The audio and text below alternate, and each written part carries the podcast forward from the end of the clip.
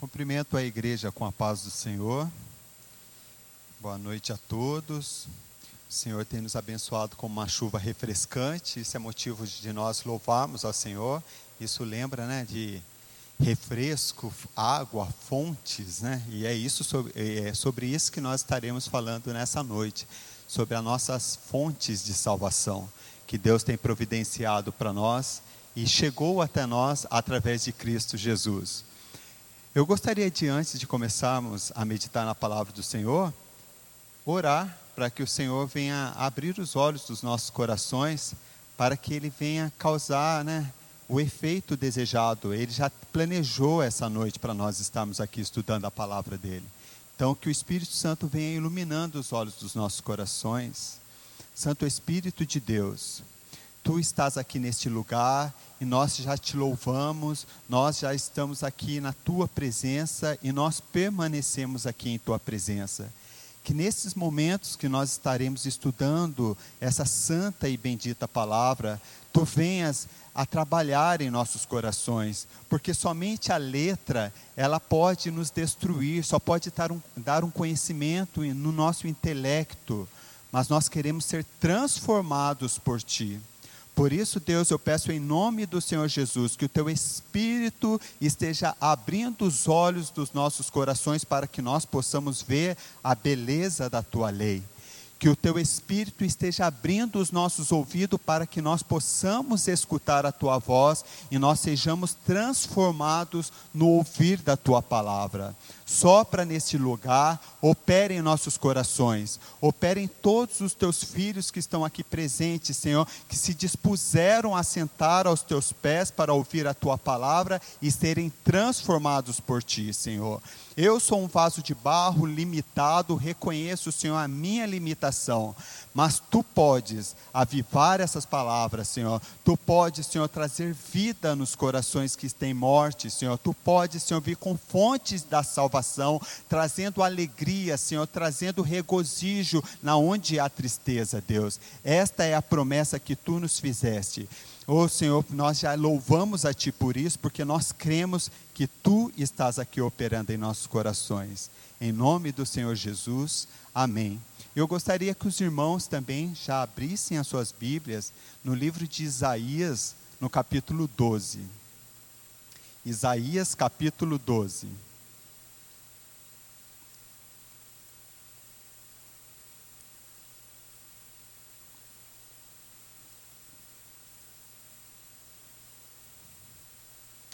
No versículo 3, o profeta Isaías declara isso da parte do Senhor: E vós, com alegria, tirareis águas das fontes da salvação.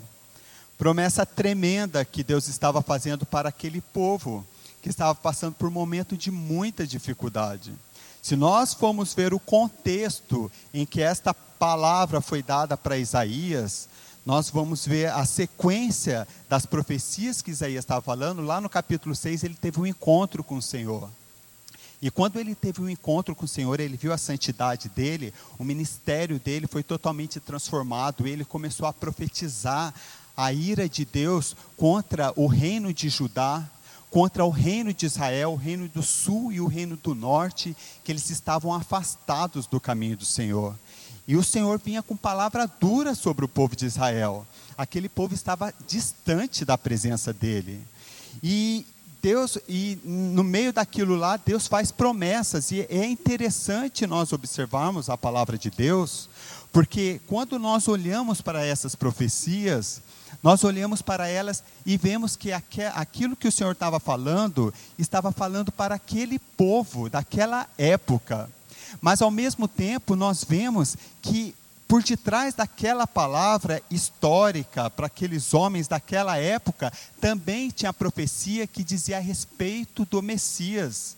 Então, muitas vezes as pessoas ouviam aquelas promessas e falava: Ah, isso está falando a respeito do filho do rei Acás, que vai nascer, porque a virgem dará à luz a um filho, e, né, e ele será Deus forte. Ah, então quer dizer que o próximo rei que virá, o, o rei Ezequias, vai ser um homem cheio da presença de Deus, Emanuel, Deus conosco. Então ele vai estar sempre cheio da presença de Deus, vai restaurar esse reino que está destruído. Então as pessoas olhavam, eles não conseguiam ver isso. Somente depois, através através de Jesus Cristo, que tudo isso a gente entendeu que era só figura. Tudo aquilo que tinha acontecido na história era só figura do que aconteceria no futuro, que seria realizado através de Jesus, o verdadeiro Filho de Deus que veio para nos salvar. Mas naquela época não eles olhavam para aquelas profecias e falavam: ah, realmente, Deus vai trazer um rei que vai nos libertar. Então eles esperavam que Deus viesse através de algum rei, de algum poder humano nessa terra e restaurasse eles. Tanto que até hoje nós vemos os judeus esperando alguém né, com poder político, porque eles não acreditaram que Jesus veio porque nós cremos que Jesus é o Filho de Deus, veio implantar o reino nos corações do homem e o reino dele está em processo contínuo, crescendo, e um dia ele virá e reinará nessa terra. Mas nós acreditamos que ele já veio, mas os, os judeus não, porque desde essa época eles acreditavam no poder aqui terreno, que o Messias viria e restauraria Israel, Israel dominaria a terra. Então, quando nós olhamos essas profecias de Isaías, é isso que acontece. Nós, agora, pelos olhos da fé, nós temos os olhos abertos. Nós conseguimos ver que quando nós olhamos lá para as profecias, por exemplo, de Isaías 7, e fala: ah, um menino nos nasceu, um filho se nos deu, e sobre o ombro dele está, né? É, é, começa a descrever os nomes de Deus, falando a respeito de Jesus Cristo. Hoje nós entendemos, porque nós já vemos a história completa. Nós já, eles não, nessa época não. Embora Pedro fale que para os profetas, Deus falava para eles, falando: ó, tudo que vocês estão profetizando diz respeito a um povo que virá ainda, não diz respeito a vocês. Os profetas sabiam porque o Senhor tinha revelado aos corações dele, mas a, a população, as pessoas que ouviam essas profecias, eles apenas aguardavam um, algum, alguém humano, alguma pessoa terrena, algum governo que viesse resgatar a vida deles. E a situação deles estavam precárias. Tanto que a gente vê aqui que muitos juízos de Deus vindo sobre é, o profeta Isaías, trazendo muito juízo sobre o povo de Israel. Tanto para o povo de Judá, porque se nós formos olhar nesse tempo na história, nós olhamos assim para o reino, o reino do norte, que era o reino que estava Samaria, é o que estava um outro rei reinando lá, o rei Acaz, da Síria, o, o o reino do norte, o reino de Israel, que era o rei Peca que reinava, ele estava em aliança, ele fazia aliança com a Síria, um povo inimigo de Deus. Era povo que fazia tinha várias práticas idólatras, várias práticas que aborreciam o coração de Deus. Mas se nós formos ver também o reino de Judá, eles também estavam aliançados com o rei da Síria, o rei Acaz. Eles também estavam aliançados com o povo que estava totalmente afastado da presença de Deus.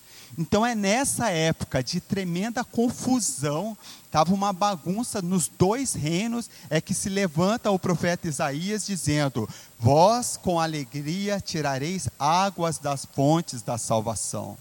Isso nos faz remeter ao quê? Que não importa o momento que nós estamos vivendo em nossa vida.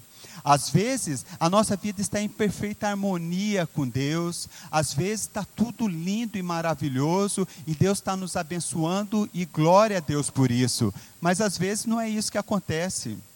Às vezes você está no, no, olho do furacão ali. Você está no centro da confusão. É confusão para todos os lados. Não só governamentais, não só sociais, mas a sua vida pessoal está uma confusão. Mas quando nós olhamos para a palavra de Deus, nós encontramos descanso. Nós encontramos refrigério para a nossa alma. Porque o Senhor prometeu num tempo desse, num tempo de tamanha confusão, onde tinha muitas pessoas que se afastavam do caminho de Deus, estava uma confusão, pessoas desviadas do caminho de Deus, Deus, Deus nos prometeu que nós, vós com alegrias, tirareis águas das fontes da salvação. No versículo 1, a palavra de Deus declara ó, o que, que Isaías começa a falar. E dirás naquele dia: Graças te dou, ó Senhor. Então, a gente, como nós estávamos falando, ele vem falando vários oráculos, a palavra do Senhor de ira, de juízo sobre aquela nação. E ele dá uma pausa e começa a falar: Mas vai chegar um dia em que você dirá: Graças te dou, ó Senhor, porque ainda que te iraste contra mim, porque o pecado do povo estava alto, a tua ira se retirou e tu me consolaste. Eis que Deus é a minha salvação. Eu confiarei e não temerei, porque o Senhor Jeová é a minha força e o meu cântico e se tornou a minha salvação. Olha que bênção. As pessoas que realmente tiram essa água das fontes da salvação, essas águas refrescantes num tempo assim que está pegando fogo, são pessoas que confiam no Senhor. A palavra de Deus fala que aqueles que estão tomando dessa água, eles falaram assim: ó, eis que Deus é a minha salvação e eu confiarei nele e eu não temerei porque o Senhor Jeová é a minha força e o meu cântico, e ele me tomou por salvação. Então, corações cheios de fé, é isso que nós temos que ter, um coração cheios de fé, confiante no Senhor, que em meio à luta, que em meio à dificuldade, o Senhor sempre está no nosso lado. E é dessa forma que nós nos achegamos diante das fontes da salvação. É dessa forma que nós somos capacitados a tirar, a beber dessa água que Deus quer nos dar, que Deus já nos deu através de Cristo Jesus. Talvez hoje você está ouvindo essa palavra de salvação, de refrigério para a sua vida pela primeira vez, e Deus quer te restaurar. Deus quer restaurar toda a sua vida através de Cristo Jesus. Essa é a oportunidade que Deus está nos dando. Mas muitas vezes nós já bebemos dessa água. E muitas vezes nós, pela caminhada cristã ou caminhando na mesmice espiritual, não temos buscado dessa fonte. E Deus, Ele é poderoso para restaurar em nós essa alegria. Então nós temos que ter os nossos olhos abertos por causa disso mesmo, para não nos conformarmos com uma vida espiritual medíocre, uma vida espiritual totalmente apagada, totalmente assim não acha mais graça nas coisas de Deus. Deus quer restaurar a nossa força nele. Deus quer que nós sejamos restaurados para que nós possamos brilhar da sua glória aqui nessa terra.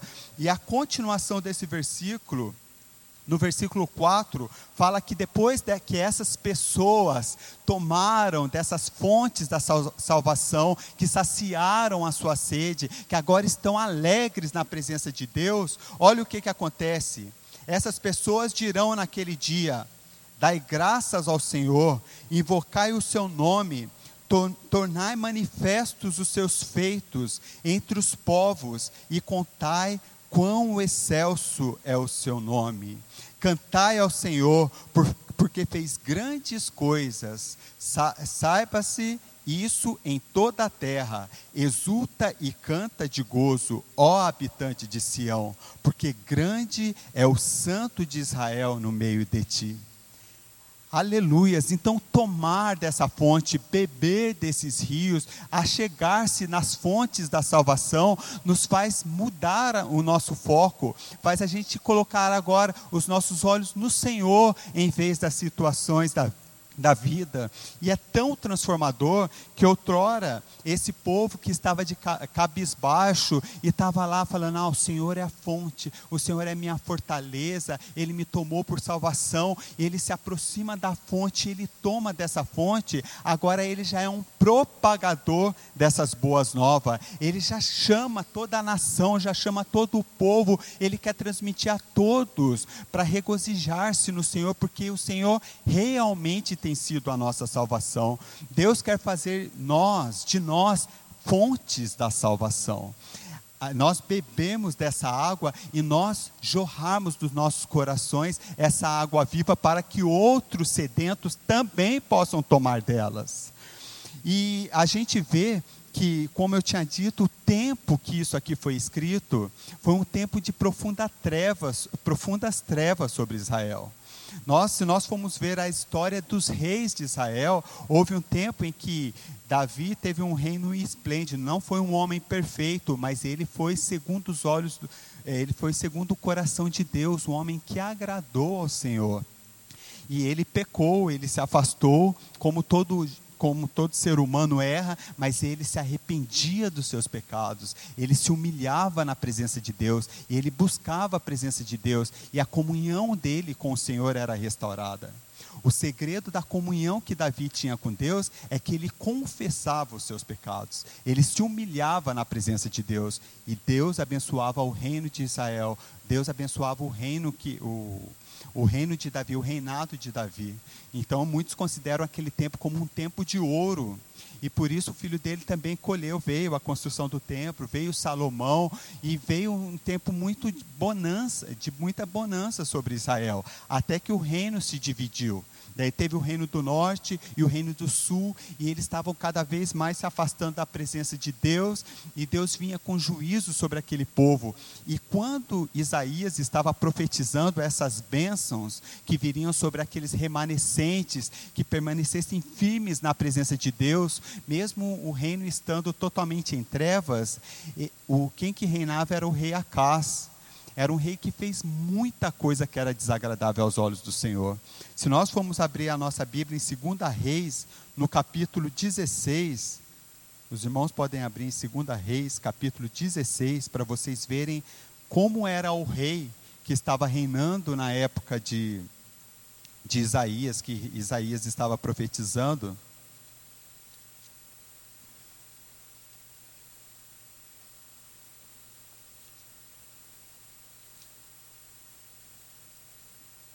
Segunda Reis, capítulo 16.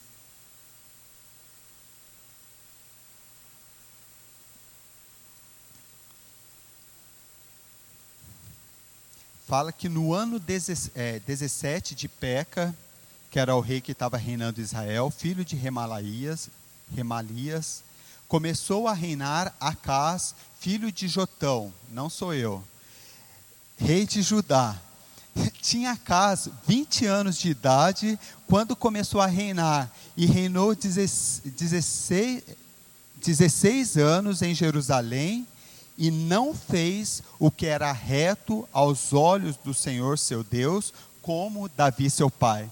Já tinha passado muitos anos, mas ainda Davi era lembrado que ele era um homem que era segundo o coração de Deus. Ele fazia aquilo que era agradável aos olhos de Deus. Mas ele não, ele era uma pessoa que não agradava a Deus.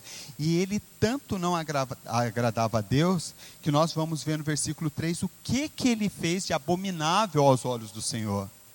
Porque andou no caminho dos reis de Israel, e até ao seu filho fez passar pelo fogo. Então, o que, que quer dizer esse negócio que até o seu filho quis passar pelo fogo? Aquele povo ímpio, aquele povo que não conhecia Deus, eles sacrificavam os seus filhos, eles pegavam os seus filhos e colocavam lá para ser queimado para os deuses, Moloque, os deuses, os deuses pagãos. E ele, como um servo de Deus, um rei né, da linhagem de Davi, jamais poderia fazer um negócio desse. Ele conhecia a lei do Senhor, ele sabia que isso era abominável ao Senhor. Mas o que, que ele fez? Ele foi lá, pegou o filho dele, ah, vou sacrificar ao Senhor. E quando nós vamos, vai, vamos ler aqui, dando continuidade, ele via tudo que acontecia nos reinos que era totalmente abominável ao Senhor. Ele falava: ah, Eu vou copiar para a minha vida, eu vou copiar, vou fazer igualzinho isso lá em Israel também. Olha no versículo continuando no versículo 4. Então ele fez passar, até o seu filho fez passar pelo fogo, segundo as abominações do gentil que o Senhor lançara fora de diante dos filhos de Israel. Também ele sacrificou e queimou incenso nos altos e nos outeiros. Então ele não só deu o filho dele, ele dedicava a vida dele. Ele sacrificava, ia lá diante dos ídolos e prostrava-se diante dos ídolos, sabendo que o Deus verdadeiro era o único Deus verdadeiro era o Deus de Israel. Como também de debaixo do arvoredo. Então subiu Rezim, rei da Síria, com Peca, filho de Remalias, rei de Israel, a Jerusalém para a peleja, e cercaram Acás, porém não o puderam vencer. Naquele mesmo tempo, Rezim, rei da Síria, resistiu a Eliate, a Síria, e lançou fora de Elate os judeus. E os sírios vieram a Elate e habitaram ali até o dia de hoje. E Acás enviou mensageiros a Tiglate Pileser, rei, rei da Síria, dizendo: Eu sou teu servo e teu filho. Sobe e livra-me das mãos do rei da Síria e das mãos do rei de Israel que se levantam contra mim. E tomou Acás a prata e o ouro que se achou na casa do Senhor, nos tesouros da casa do rei, e mandou um presente ao rei da Síria. E o rei da Síria lhe deu ouvidos, pois o rei da Síria subiu contra Damasco e tomou-a e levou o povo para aqui e matou a Rezim. Olha para você ver que confusão. Ele fez aliança com o rei da Síria, pegou tudo que tinha no templo do Senhor, ele já nem considerava mais nada as coisas de Deus, as coisas santas de Deus, para ele já não tinha valor nenhum. Depois a gente vai ver o que, que ele, para que, que ele se importava com as coisas de Deus. E ele pegou e juntou tudo aquilo lá e foi: Ó, oh, você é para mim tudo, você é meu, meu pai, você pode me ajudar. Mandou as riquezas para ele, pediu para ele vir ajudar ele, e eles foram lá e destruíram os inimigos dele. Então ele estava totalmente aliançado com, a, com as obras das trevas. E muitas vezes a gente não, Deus, ele é uma fonte inesgotável de amor, uma fonte inesgotável de graça, mas a gente está tão focado nas coisas nessa terra e a gente está tão mergulhado né, com os nossos afazeres, com a nossa vida, que a gente não, não consegue nem ver a graça de Deus na vida da gente. Era isso que aconteceu com a Acás. Ele estava já com o coração tão voltado para as coisas dessa terra, que quando nós vemos algumas profecias de Isaías, antes falando para ele: ó, oh, busca o Senhor, peça prova ao Senhor para que ele venha e te responda. Ele já não queria falar com Deus, ele não queria comunhão com Deus, porque ele estava encantado com o reino das trevas. Ele estava totalmente engodado com aquela, né, com, aquele, com aqueles vislumbre das coisas do mundo. E muitas vezes acontece isso com a gente. Nós temos as fontes da salvação revelada em Jesus, mas nós estamos com o, com o olho fixo nessa terra. Nós queremos as coisas dessa terra. Nós não conseguimos desvencilhar né, dos grilhões que nos prende nessa terra e olhar para as coisas de Deus. E o Senhor quer que nós venhamos a depender totalmente dele para que nós venhamos a confiar totalmente nele, porque é dessa forma que ele vai se revelar como o verdadeiro Deus, aquele que nos dá das fontes da salvação. A Bíblia fala que aqueles que bebem dessa fonte, eles clamaram ao Senhor dizendo que Ele é, é, a minha força, Ele é o meu braço forte, eu só confio no Senhor. Quando nós só confiamos no Senhor, Ele se revela como o verdadeiro Deus em quem nós podemos confiar. Não é isso que nós vemos em Acás. Ele confiava em, nos reis dessa terra. Ele confiava nos poderosos dessa terra. Ele não buscava a presença de Deus. E tanto que é verdade que no versículo 10 nós vemos o que, que ele fez quando ele viu algo lá na Assíria. Ele viu algo na Síria e já mandou uma mensagem, mandou lá um WhatsApp para o sacerdote do reino dele, falando assim: Olha aqui, ó, eu vi um altar muito bonito, muito grande, era um altar de deuses estranhos, de deuses pagãos. E ele pediu para que ele construísse um altar daquele colocasse na casa de Deus. No versículo 10: Então o rei Acas foi a Damasco a encontrar-se com Tiglat-Pileser, rei da Síria, e vendo um altar que estava em Damasco, o rei Acás enviou ao sacerdote Urias a aparência do altar e o modelo conforme toda a sua obra. E Urias, o sacerdote, edificou um altar conforme tudo que o rei Acás tinha ordenado de Damasco. Assim o fez o sacerdote Urias antes que o rei Acás viesse de Damasco. Então, olha para você ver, ele estava com toda a prontidão para fazer as obras das trevas. O coração dele já estava totalmente contaminado, que ele contaminava até o sacerdote lá do, de Judá, do reino de Judá, falou: Ó, oh, eu vi um templo, eu vi um, um altar dessa forma, eu quero que você faça um altar desse jeito, para quando eu chegar aí, já ter esse altar pronto. E foi tão rápido que quando ele chegou lá, o altar já estava feito, já estava levantado no templo do Senhor. No versículo 12: Vindo, pois, de Damasco, o rei viu o altar, e o rei se chegou ao altar e sacrificou nele. Ele não se satisfez apenas em ver o altar, a réplica do altar ímpio que ele tinha colocado no templo. Ele vai e ele sacrifica diante de um altar que era abominação ao Senhor. No versículo ele sacrificou no altar. É, vindo, pois, Damasco, o rei viu o altar, e o rei se achegou ao altar e sacrificou nele, e queimou o seu holocausto e a sua oferta de manjares, e derramou a sua libação, e espargiu, e espargiu sangue dos seus sacrifícios pacíficos naquele altar. Porém, o altar de cobre, que era o altar que o Senhor tinha mandado construir, que estava perante o Senhor, tirou ele de diante da casa, de entre o seu altar e a casa do Senhor, e pô-lo ao, ao lado do seu altar na banda do norte. E o rei Acás mandou a Urias, o sacerdote, dizendo: No grande altar, queima o holocausto da manhã, como também a oferta de manjares da noite, e o holocausto do rei, e a sua oferta de manjares, e o holocausto de todo o povo da terra, e a sua oferta de manjares, e as, e as suas ofertas de bebida e todo o sangue dos holocaustos e todo o sangue dos sacrifícios espargirás nele. Porém, o altar de cobre será para mim para inquirir dele. Olha para você ver a desfeita com as coisas sagradas.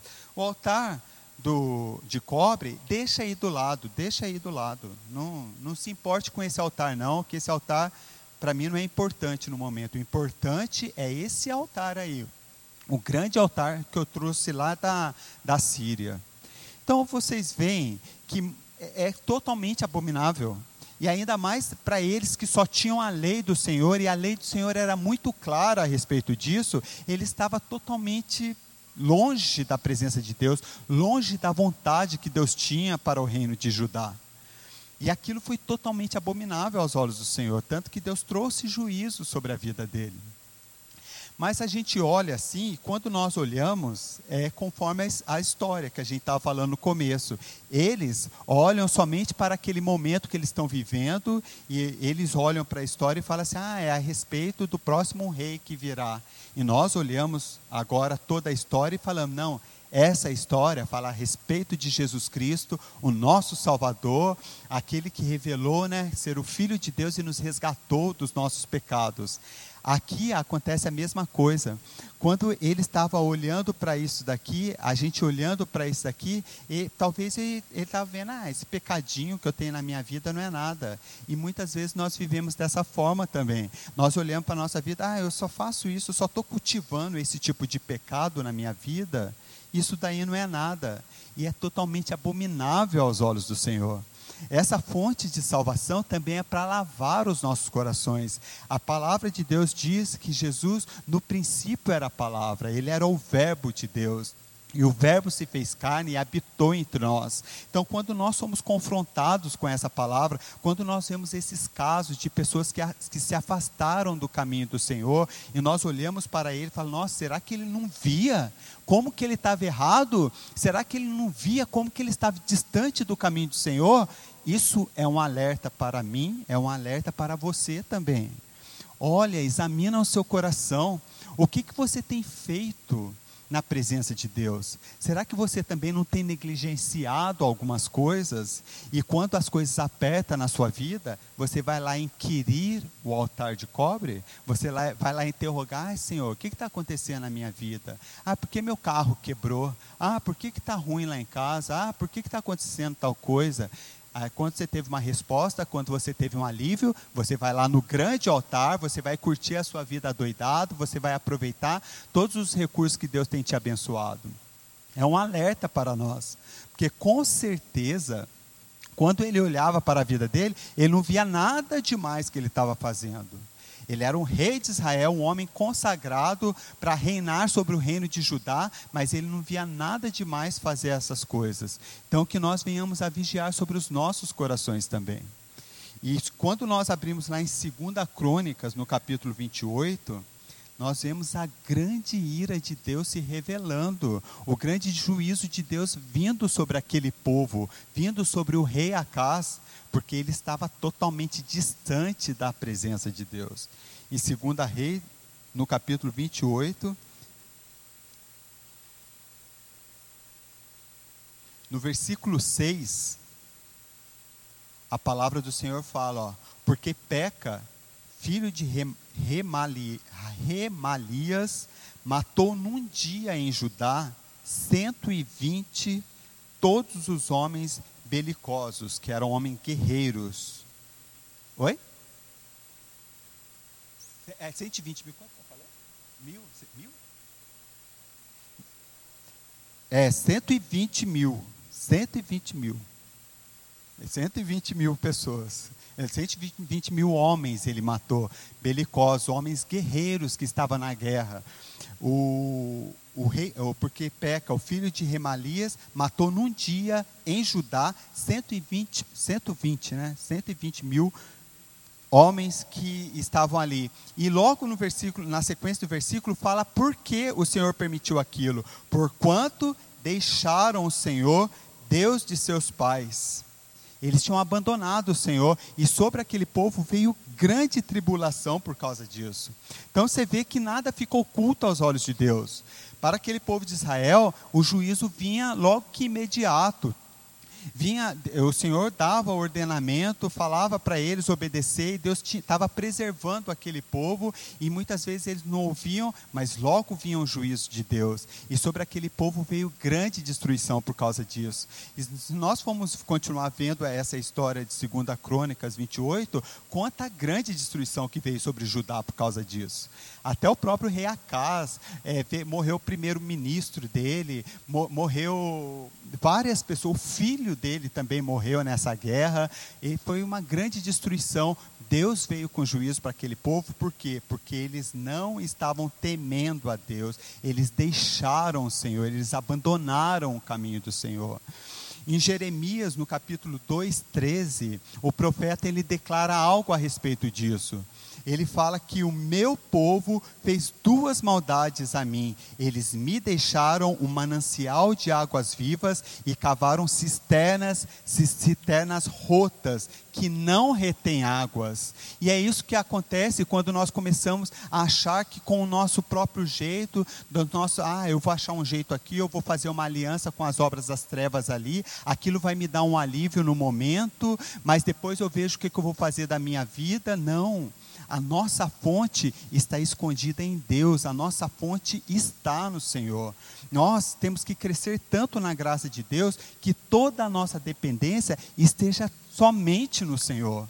É, é, esse é o nosso caminhar, né? A Bíblia fala que é o caminhar do justo. Muitas vezes nós olhamos para nós, né? E nós compartilhamos uns com os outros, falando das nossas fraquezas. Ah, irmão, me ajuda em oração, porque está acontecendo isso na minha vida. E a gente muitas vezes se deixa se abater com as dificuldades que aparecem na nossa vida, mas quando nós olharmos para o Senhor, nós falamos: não, Ele é a fonte, e eu tenho que crescer de tal forma na presença de Deus que Ele me sacia em tudo, Ele seja suficiente. Ainda que falte tudo na minha vida, nele eu encontro regozijo, nele eu encontro descanso, nele eu encontro prazer de viver, prazer de estar na presença dEle, de refletir a glória dEle, porque é para isso que nós fomos criados. Muitas vezes nós achamos que ah, eu nasci para a glória de Deus, então eu vou viver uma vida totalmente né, derrotada. Eu acho que Deus quer que eu viva. Não, Deus quer que eu viva desse jeito mesmo, totalmente triste, totalmente abatido. Não, viver para a glória de Deus é viver cheio de alegria, é viver cheio de regozijo, é compartilhando dessas boas novas. E quando nós vemos o profeta Isaías falando a respeito daqueles que tomaram fontes, das fontes da salvação, nós vemos que são pessoas que compartilham boa, as boas novas com outras pessoas. Eles têm, eles clamam para outros, falam: ó, oh, regozija-te, alegra-te no Senhor, porque Ele é a nossa força, Ele é o motivo da nossa alegria. Então, quando Deus for o motivo da nossa alegria, todo o abatimento, todo o desânimo da nossa vida vai ter que desaparecer. E Deus vai brilhar, dessa forma, Deus vai brilhar em nossa vida. Nós seremos referências nessa terra, porque nós transmitimos não somente o amor de Deus, a glória de Deus, mas também a alegria de Deus. A presença de Deus estará em nossas vidas, refletindo todo o amor dele e toda a alegria dele. E como eu falei para vocês, Acás tinha abandonado o Senhor, Acás tinha afastado dos caminhos do Senhor. E quando nós vemos que Deus compara Acás com Davi, fala: ó, ele não fez igual Davi, o seu pai. Tanto que o coração de Davi era um coração totalmente quebrantado. Quando ele pecou, quando ele caiu em pecado lá com a mulher de Urias, isso mesmo, com a mulher de Urias, ele foi, o profeta veio, trouxe à tona o pecado sobre a vida dele, e ele não fez como Acas fez quando o profeta Isaías falou com ele: Ah, deixa de lado, ah, não vou perguntar ao Senhor, não vou buscar o Senhor. Não, ele foi e se quebrantou, ele buscou o Senhor, e tanto que no, em Salmo, no capítulo 51, a palavra mostra como que Davi se quebrantou. Salmo, no capítulo 51,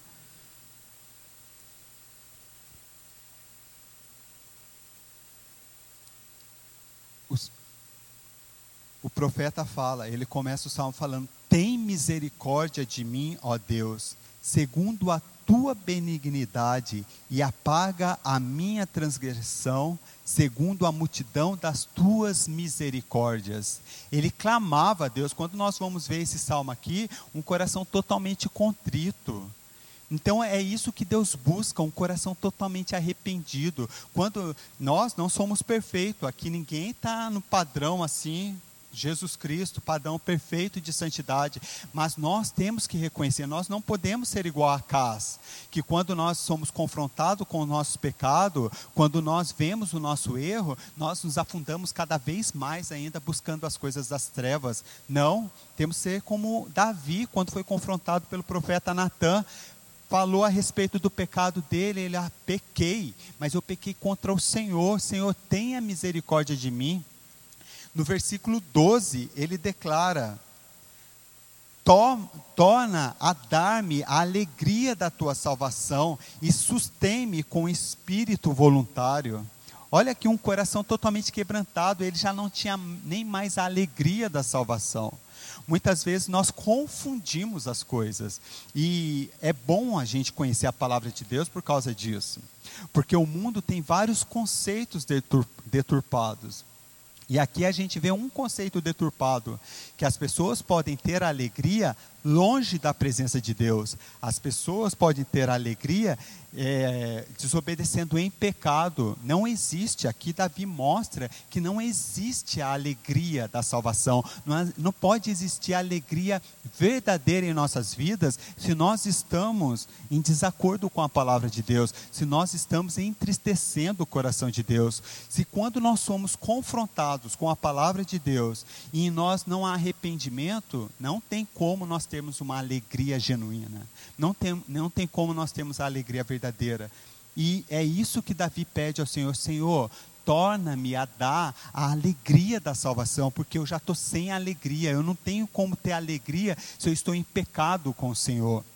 E Deus restaurou a comunhão com Davi, porque ele foi um coração quebrantado, ele se achegou a Deus com um coração quebrantado, com um coração humilde, e é isso que nos faz restaurar essa comunhão com Deus. Talvez você fale, ah, eu queria tanto beber mais dessa água, dessas fontes da salvação, eu queria mergulhar em Jesus. Talvez você já seja crente e você tem vivido né, sobre a superfície, assim, uma vida muito superficial com Deus e você quer ter algo mais íntimo com o Senhor. É, é, é noite para isso. É noite para você mergulhar no Senhor, mas você tem que se arrepender porque Ele é santo. Ele é santo e Ele é santo. E é quando nós nos arrependemos, quando nós nos achegamos até a presença de Deus, a Bíblia fala que um coração quebrantado, Ele jamais vai desprezar, Ele jamais vai deixar de lado um coração quebrantado. Então, que nós venhamos a mergulhar cada vez mais nessas fontes da salvação. Mas as fontes da salvação é para nós mergulharmos cada vez mais e bebermos dela e nós sermos saciados nela. E a Bíblia fala que quando nós bebemos dessas fontes, ela se torna um rio dentro de nós e nós nunca mais teremos sede. Então nós temos que buscar a presença de Deus. Se caso você tem falado, ah, eu não tenho sentido a alegria de Deus, talvez você nunca tenha encontrado, porque essa fonte ela jorra para a eternidade e você precisa se unir a Cristo, você precisa se achegar a Deus para que essa fonte venha começar a jorrar na sua vida e você tenha uma vida totalmente transformada. Além de nós, temos que jorrar esses rios tem pessoas que ainda não tiveram um encontro com essa água. E nós vamos ver um exemplo nas Escrituras de uma mulher que também tinha essa sede. Eu gostaria que os irmãos abrissem João no capítulo 4. E talvez muitos aqui já conhecem essa história da samaritana. A samaritana que estava à beira de um poço foi buscar água em pleno meio-dia. Uma mulher que em pleno meio-dia, não sei porque ela escolheu esse horário, Talvez por causa do histórico da vida dela, já ser um histórico de uma mulher de muitos homens, que tinha muitos maridos, talvez ela fosse difamada sobre a redondeza, então ela procurou um horário meio que as pessoas já não frequentavam muito aquele lugar. E ela já tinha já um, um certo uma auto-rejeição. Ela já sabia da condição dela. Ela já sabia que era uma mulher assim que não era muito bem vista na sociedade. Então ela se achegou para buscar água e bem naquele lugar estava Jesus. Vamos ler aqui o começo, João, no capítulo 4. E quando o Senhor veio a saber que os fariseus tinham ouvido que Jesus fazia e batizava mais discípulos do que João, ainda que Jesus mesmo não batizava mais os seus é, Jesus não batizava mais os seus discípulos, deixou a Judéia e foi outra vez para Galiléia, e era-lhe necessário passar por Samaria. Foi, pois, a uma cidade de Samaria chamada Sicar, junto da herdade que Jacó tinha dado a seu filho José. E estava ali a fonte de Jacó. E estava ali a fonte de Jacó. Jesus, pois, cansado do caminho, assentou-se assim junto da fonte. Era isso quase a hora sexta, que é meio-dia. Veio uma mulher de Samaria tirar água. Disse-lhe Jesus: Dá-me de beber. Porque os seus discípulos tinham ido à cidade comprar comida. Disse-lhe, pois, a mulher samaritana: Como, tendo, como, sendo tu judeu, me pedes de beber a mim, que sou uma mulher samaritana? Então ela já chegou aqui Jesus falando para ela, né? Dá-me de beber, dá alguma coisa para eu beber. E ela falou assim: Nossa, não estou entendendo. Você, judeu, homem, falando comigo, uma mulher, e além, além de tudo, uma samaritana. E ela achava que Jesus não conhecia o histórico dela. E ela achava que Jesus não sabia, né, como, como que era a vida dela. E ela já interrogou Jesus de cara. E Jesus já de cara começou a ofertar para ela da água da vida.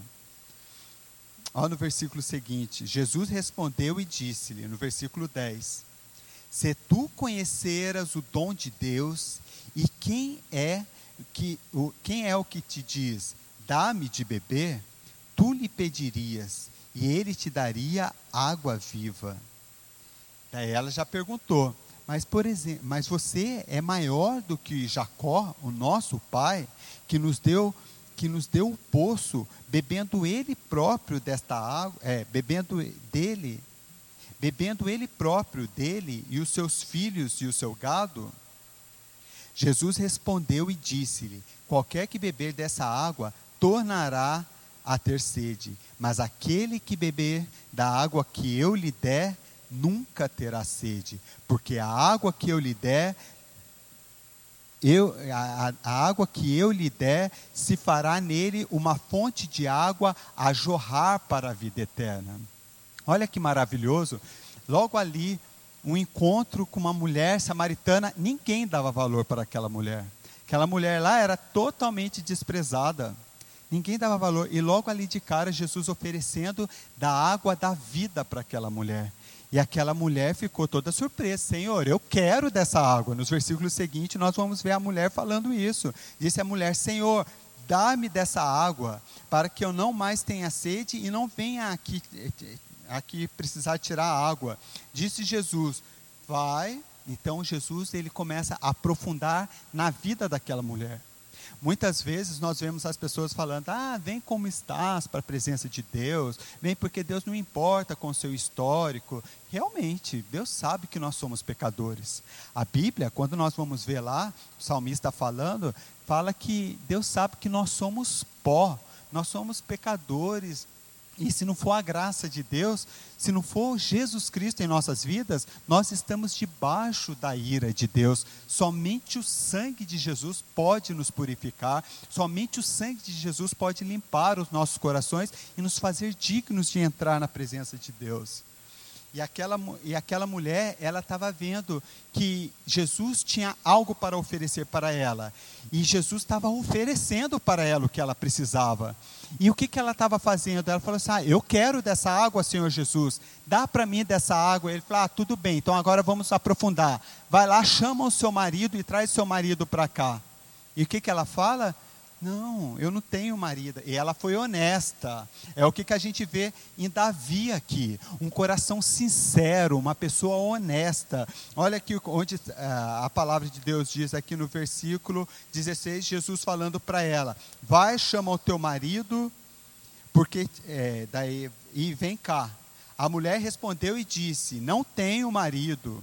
Jesus disse: Nisso dissesse a verdade é, porque você tiveste cinco maridos e o que agora tens não é o teu marido. Nisso você disse a verdade. Disse a mulher: Senhor, eu vejo que o Senhor é um profeta. Então, quando Jesus apresentou o pecado dela, quando Jesus confrontou ela, ao invés dela pegar e falar ah, deixa eu juntar minhas coisas e ir embora daqui porque eu estou sendo humilhada. Ele está querendo, falando, expondo a minha vida. Não, ela não fez isso. Ela falou assim: não, eu vejo, eu reconheço em você que o Senhor é o profeta. Daí ela começa a perguntar: onde está Deus? Onde está Deus? Onde eu posso adorar a Deus? Eu tenho que adorar a Deus aqui na Samaria, eu tenho que adorar a Deus em Jerusalém. Uns falam umas coisas e Jesus começa a se revelar para ela. E ela vê que Jesus é o Messias. E quando ela pergunta se ele era o Messias, ele fala: Sou eu que falo contigo. Foi um privilégio, porque o próprio Jesus se revelou para ela. Ela estava ali tendo aquela comunhão, Jesus deixando se revelar para ela, e ela foi uma privilegiada de conhecer o Senhor Jesus. Esse privilégio que ela teve, nem Herodes teve. Porque quando Jesus estava sendo lá condenado, quando Jesus estava sendo julgado para ser condenado, chegou Pilatos e perguntou para ele: Ah, você é o Cristo, você é o rei de Israel? Se os irmãos quiserem abrir em Lucas, no capítulo 23. Em Lucas, no capítulo 23.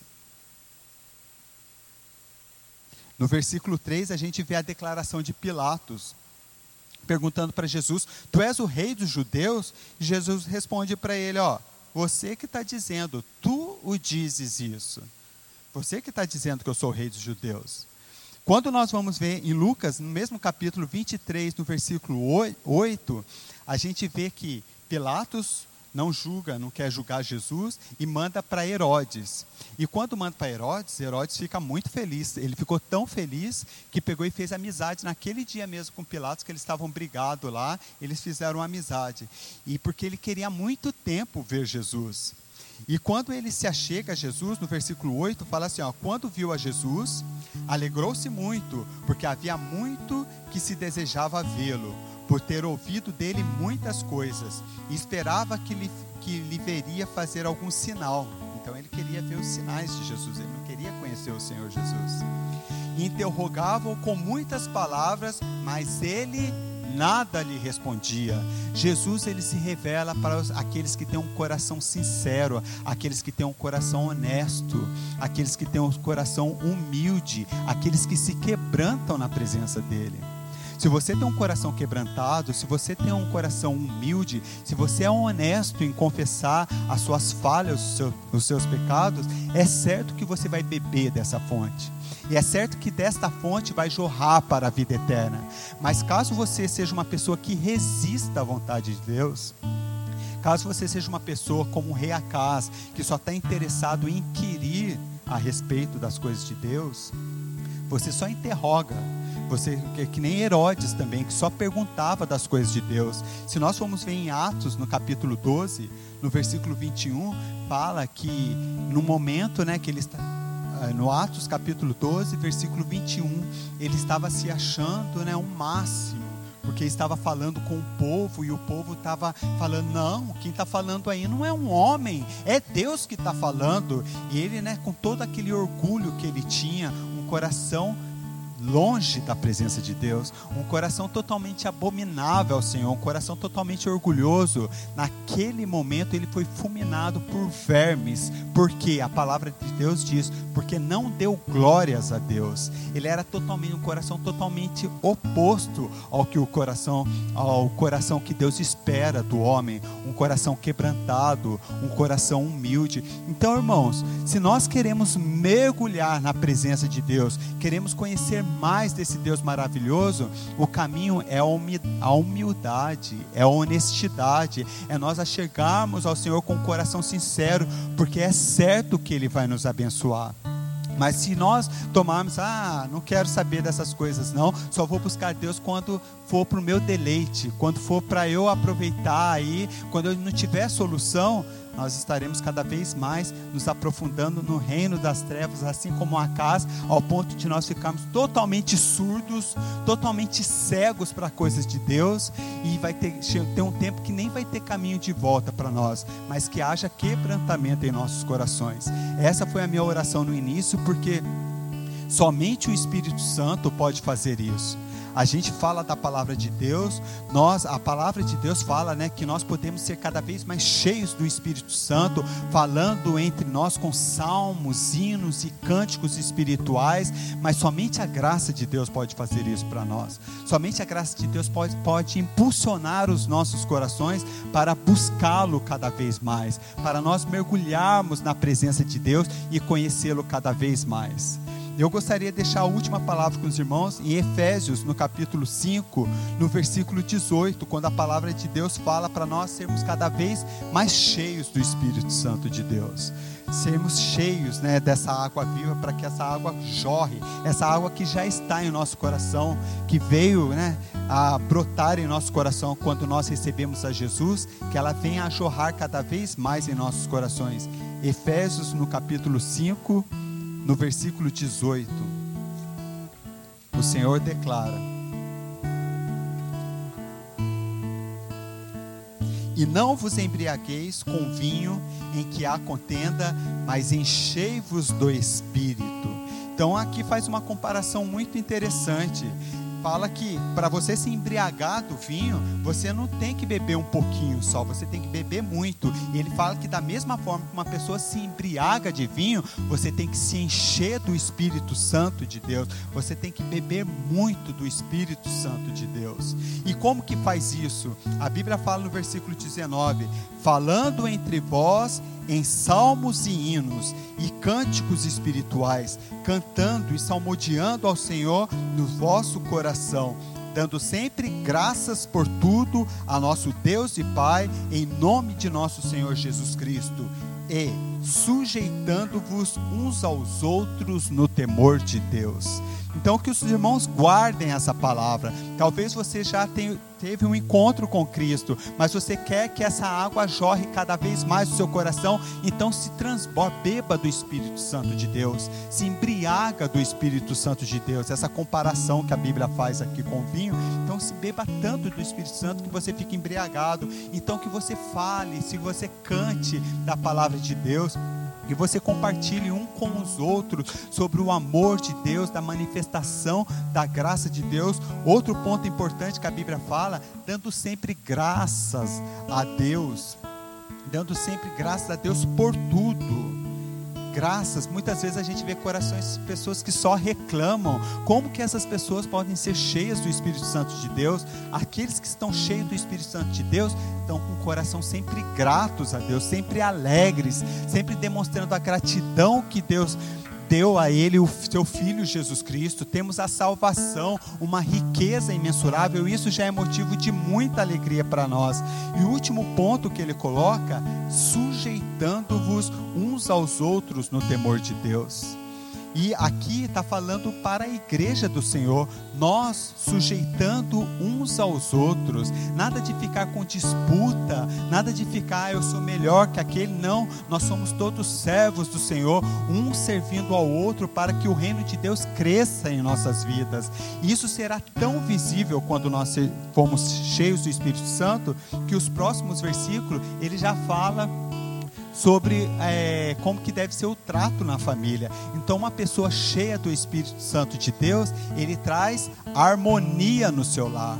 Que sejamos então cheios do Espírito Santo de Deus, que essas fontes da salvação venham a jorrar em nossas vidas e não somente venham nos descedentar de toda a sede, mas também que nós sejamos canais de bênção para a humanidade.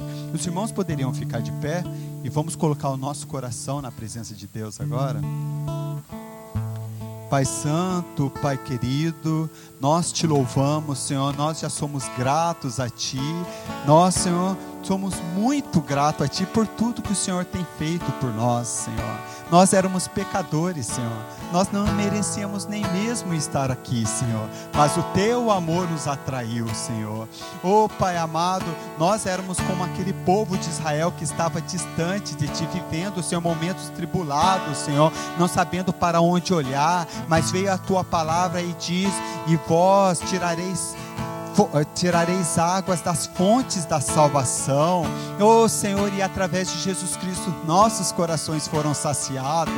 Muito obrigado, Senhor. Nós te louvamos por isso, nós te agradecemos por isso, mas nós, Senhor, queremos mais de ti, Senhor. Mas não para o nosso próprio deleite, mas para que o teu nome seja glorificado através de nós, a tua igreja, Senhor.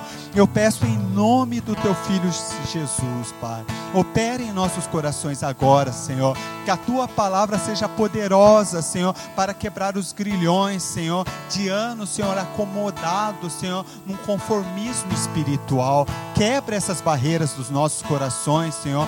Que nós, Senhor, venhamos a ter, Senhor, totalmente os nossos olhos abertos, Senhor, a começar aqui, nesse momento, Senhor. Começa essa obra em nossos corações, para que quando nós chegarmos aos nossos lares, Senhor, esse Espírito Santo venha transbordar as nossas vidas ao ponto de contagiar, Senhor, os nossos maridos, as nossas esposas, os nossos filhos, toda a nossa parentela, Senhor, seja transformado por essas águas, Senhor, que nós buscamos dessa fontes, dessas fontes da salvação. Tenha misericórdia de nós, ó Deus. Tenha misericórdia de nós que somos o, o teu povo, Senhor e venha tirar, Senhor, toda a escama, Senhor, toda a limitação que muitas vezes ao longo da nossa cultura nós venhamos, Senhor, a colocar em nós, em nossos corações, Senhor. Abra os nossos olhos para que nós possamos ter a noção, Senhor, da tua grandeza, Senhor, da grandeza do teu chamado para as nossas vidas, para que nós possamos, Senhor, andar no caminho que tu queres que nós andamos, Senhor. Em nome do Senhor Jesus, Senhor, que o teu nome seja glorificado através de nós. Opere em nossas vidas para o teu louvor, ó Deus. Venha em nome do Senhor Jesus gravando essa palavra no coração desses irmãos aqui, Senhor. Grava essa palavra, Senhor, que quando eles saírem daqui, eles, Senhor, possam lembrar, Senhor, de tudo que eles ouviram nessa noite e que o teu Espírito traga a memória, Senhor, para que nós venhamos cada vez mais refletir a tua glória, viver para o teu louvor, Senhor. É o que eu peço a ti no nome santo do teu filho Jesus. Amém, Senhor.